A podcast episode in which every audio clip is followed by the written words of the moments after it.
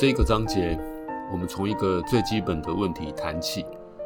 老师，你为什么要开这门课？有的时候呢，老师回答这个问题的答案，常常跟我们问学生说：“你为什么要来修这门课？”其实答案经常差不多，不外乎就是系上要求我修这个，或者是这个时间我刚好有空，然后或者是我还缺这个学分。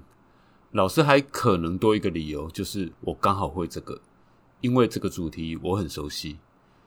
但是如果老师开一门课的原因只是因为我刚好会这个，那理由上就会显得非常的单薄，而且老师也会因此失去许多开拓自己视野跟观点的机会。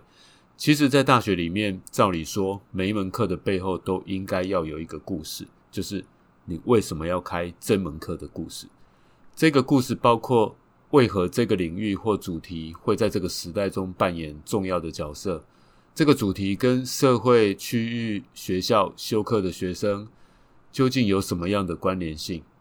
这样的问题可能因为学校的不同而有很大的差别。比方说，在哈佛大学、东京大学、北京大学、台湾大学，可能各自都不一样。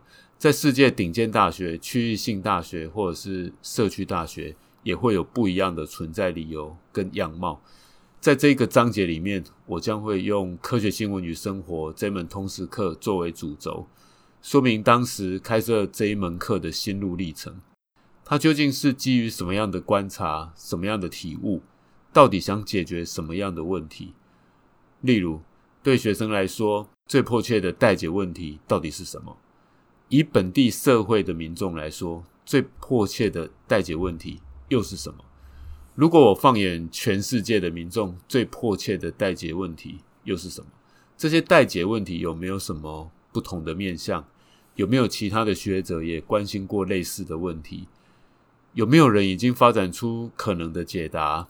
有没有什么理论背景可以协助解决我所关心的问题？然后呢，进一步值得累积的学理基础应该是什么？就像是面对一个待解的研究议题一样，我们需要抽丝剥茧的把这个问题一个一个的拆解开来，它才会呈现出它最根本的关键。在这个深度的观察、酝酿还有追寻的过程中，我尝试把这些蛛丝马迹的脉络集结成一篇以文献探讨为主的论文。这篇论文的内容几乎回顾了当前科学传播在国际上的发展概况。同时，他也反省了一个原本在台湾学术界大家尚且都还处在陌生的研究问题。这个回顾除了帮我厘清科学传播的重要理念及定位之外，它也让我发展出一个属于台湾社会所应该拥有的科学传播理论背景。那后续呢，还有许多课程的单元发展，也都是基于这样的一个背景跟关怀出发。对于我来说，这一篇研究奠定了我对于科学传播的整体理解，它同时也解决了我这一门课的理念问题。